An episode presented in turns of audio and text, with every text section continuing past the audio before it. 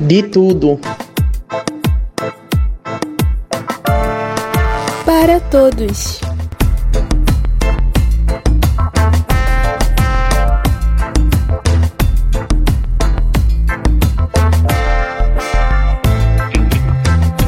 Kelvin em podcast.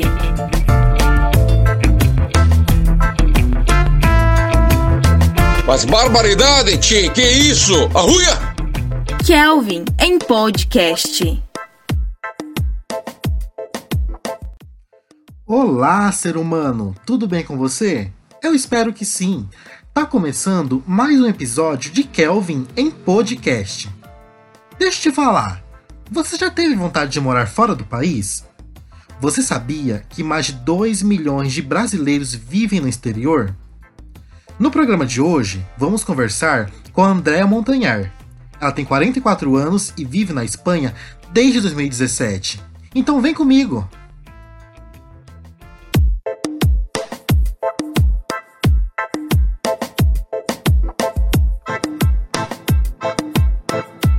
Do sul ao sudeste, do norte ao nordeste. Vem com a gente, Centro-Oeste, Kelvin em podcast.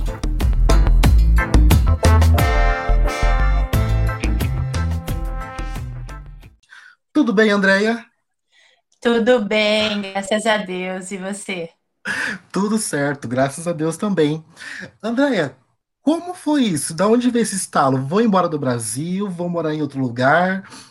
Como que surgiu isso dentro de você? Pois eu estava numa fase um pouco complicada na minha vida e já tinha minha irmã que vivia aqui há 18 anos. E de repente estava com um trabalho, com tudo muito certo por aí, mas eu necessitava fazer uma virada na minha vida. E decidi vir para Madrid, com a cara e a coragem. Entrei como turista em 2017, dia 21 de novembro de 2017. E estou aqui até hoje. E desde a partida até a chegada aí, é, quais são os quais foram para você, né, os maiores desafios nessa transição? Pois um dos maiores desafios é que quando você vem com a intenção de você ficar, você entra como turista, sabendo para você que você vai ficar aqui, você tá ilegal. Isso é um desafio, sabe? E, e aqui, por lei, você tem direito a regularizar, é, unir, que seria uma identidade, como aí no Brasil, né, um RG, é, depois de três anos que você está aqui. Então, eu felizmente consegui isso agora, mas o maior desafio assim foi estar é, ilegal, buscar trabalho, que não é fácil quando você não tem um permisso de residência e trabalho. E é isso. Para mim foi uma das coisas que mais o choque cultural um pouco, mas não não passei tão mal aqui não. Isso eu levei bem. E, e como foram os seus primeiros dias aí? É, você já foi procurar trabalho? É, como foi a, a recepção dos brasileiros? Pois, a princípio eu já vim direto para a casa da minha irmã, né? Então, para mim, essa chegada assim foi fácil. Mas depois que eu tive que caminhar com minhas próprias pernas em busca de trabalho, com o idioma, que é um pouco distinto do nosso, tudo isso foi um obstáculo. Mas pouco a pouco você adquire, não pode ter medo. Porque o medo te impede de chegar, de fazer qualquer coisa. E a questão dos brasileiros aí, tipo, eles ah, acolhem ou eles. É, ou é cada um olha, por é si? complicado. É, é uma situação complicada, porque, como eu estava te dizendo, quando você não tem papel, você não tem direito a, a alugar um piso. Então, to, a maioria dos brasileiros estão vivendo em habitação em quarto. Sabe? O contato que eu tive com alguns passa, passaram e estão passando, os que vêm pelas mesmas coisas que eu. Sabe? Mas foi. Muitos recepcionam muitíssimo bem, foram muito queridos. Sim, sim. Aqui eu conheço vários já. Tem grupos aqui, né, de brasileiros em Madrid. E como funciona a questão de trabalho? Tipo, aqui no Brasil, quando você precisa de um emprego, você vai entregar currículo, né? E se tiver oportunidade, alguém te liga e já, já te chama para trabalhar. E aí, tipo, você, uma brasileira na Espanha, como que é pro, procurar serviço aí? Pois eu busquei uma página, né, uma empresa de trabalho e enviei meu currículo com o que eu sabia fazer no Brasil, com a formação que eu tinha em linguagem de signos, é, de Libras, né? E enviei e no mesmo dia. Eu posso dizer que nisso eu tive sorte, graças a Deus. Porque nem todos conseguem assim de um dia para o outro. Mas eu enviei um currículo é, com, com a minha formação. E claro, eu não esperava um trabalho como aí no Brasil. Eu podia saber que viria coisas mais difíceis. E claro, me surgiu um trabalho é, em negro, assim, porque eu não, né, não tinha papéis, não tinha permisso, nada, para trabalhar com surdos. Eu cuido de duas pessoas surdas aqui se diz descapacitada, né? Surdo, descapacitado. E é esse trabalho que eu estou até hoje, desde que eu cheguei. Mas eu convivo, converso com muitos brasileiros que têm tido muita, muita dificuldade.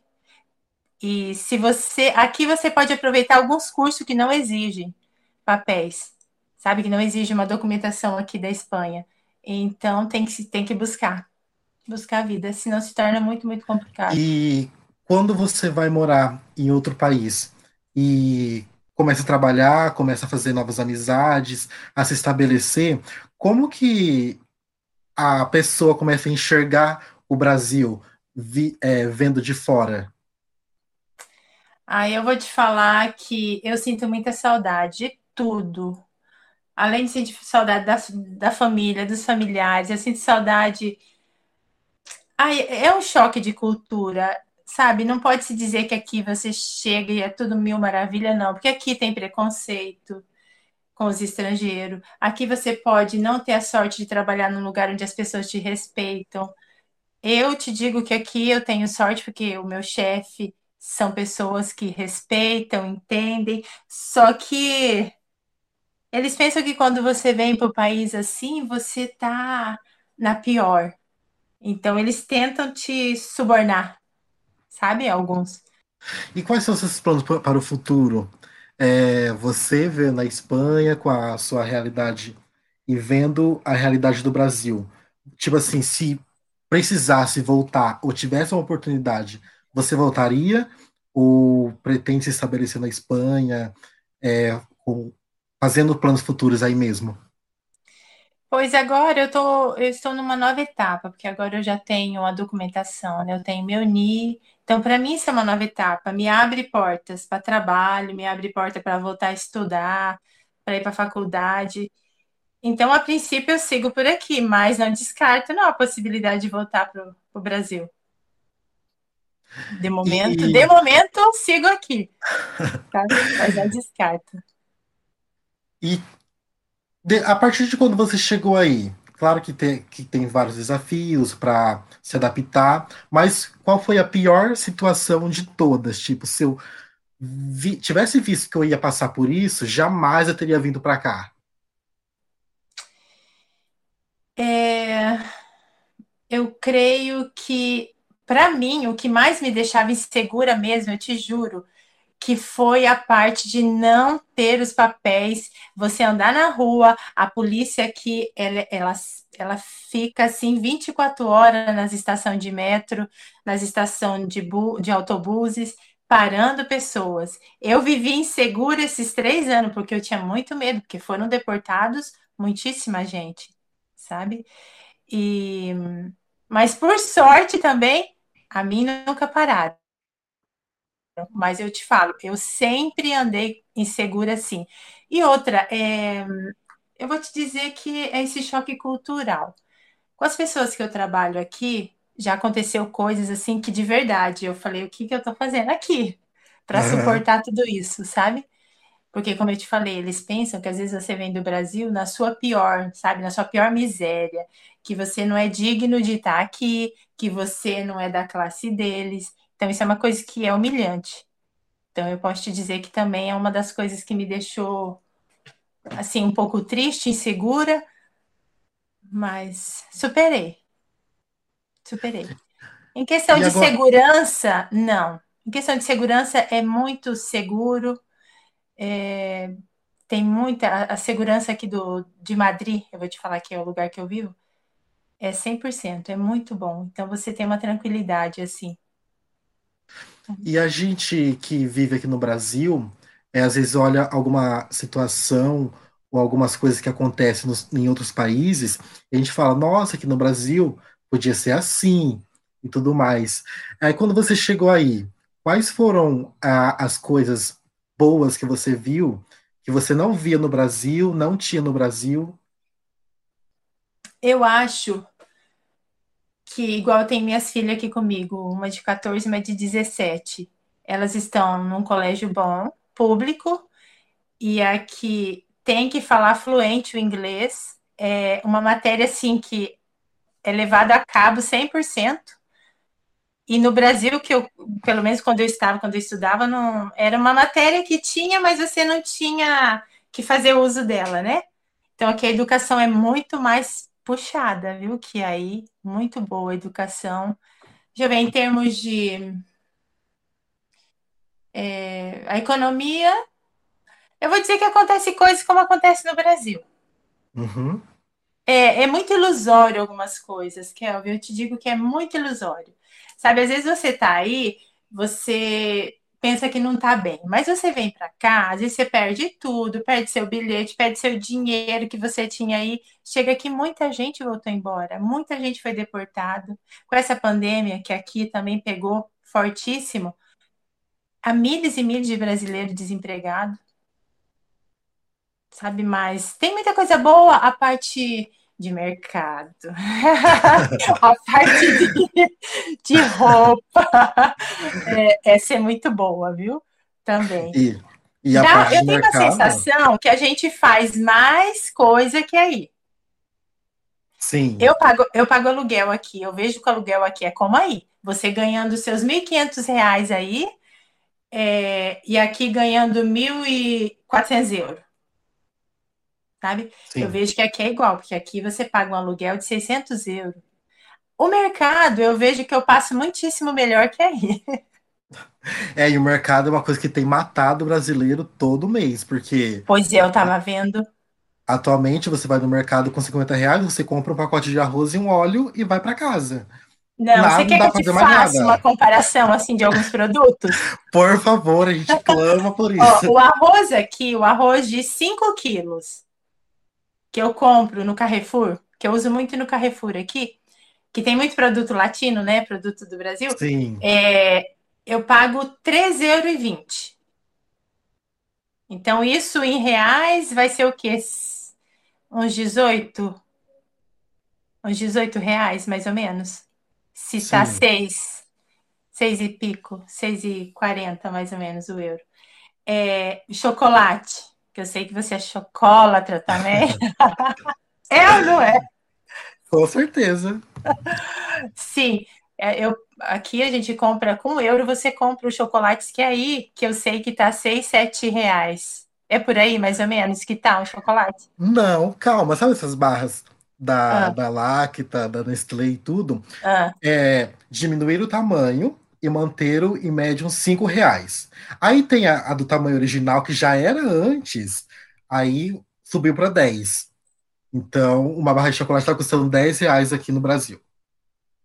Não, meu filho, quando eu for, vou te levar um montão. não, não, aqui, aqui tem muita promoção, então eu sempre procuro também, como eu fazia no Brasil, para você ter um equilíbrio, né, de tudo, é buscar preço. Então eu pago assim entre 89 cêntimos a 1,30. Chocolate bons.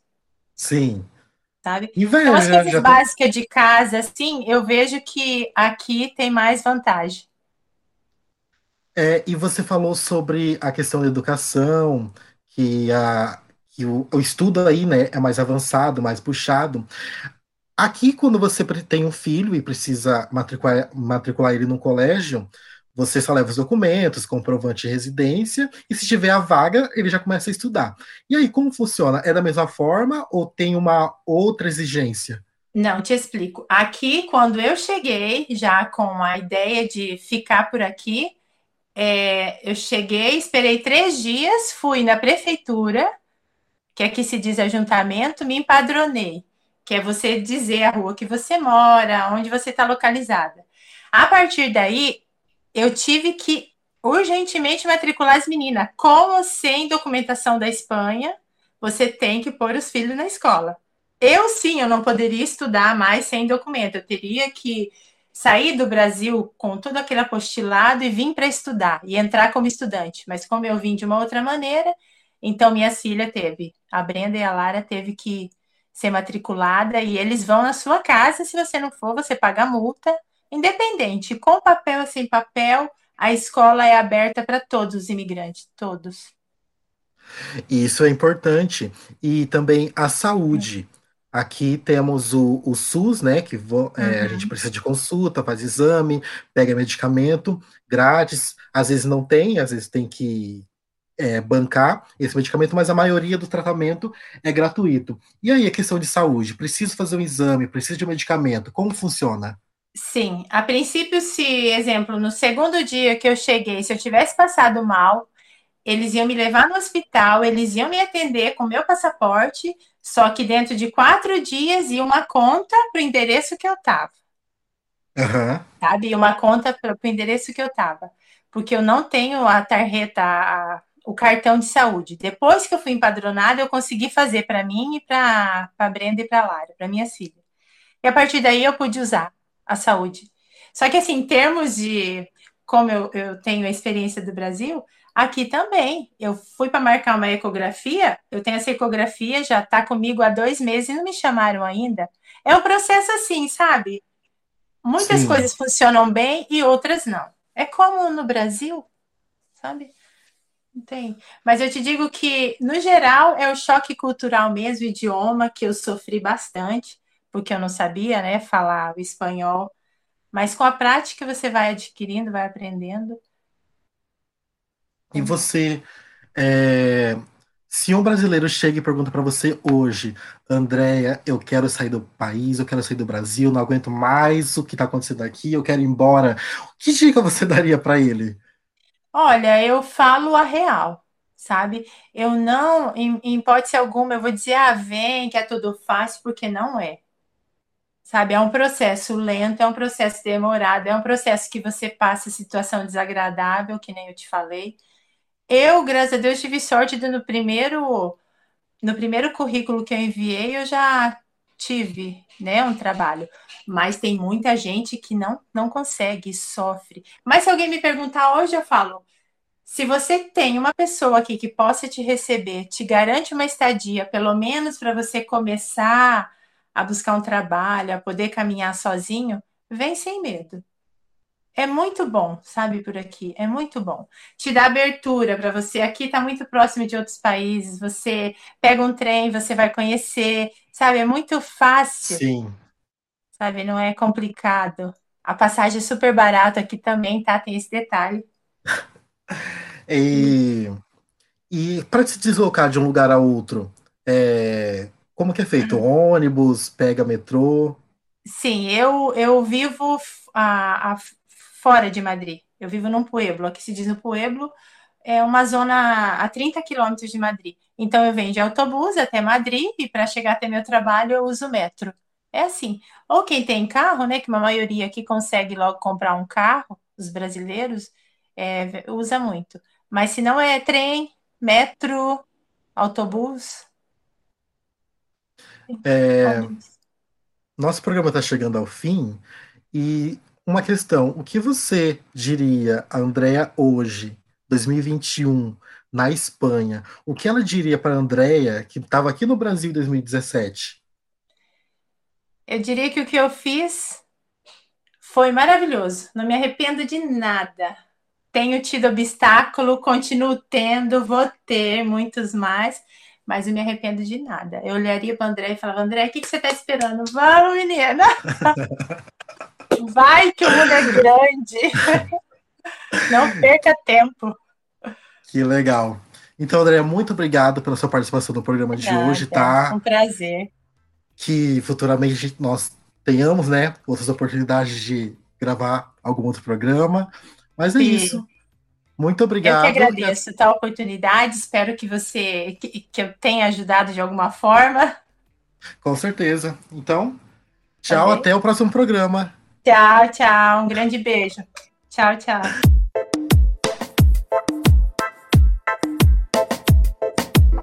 De tudo.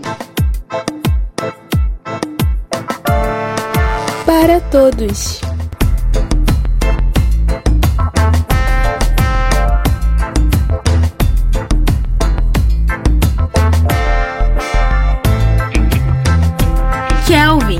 Podcast.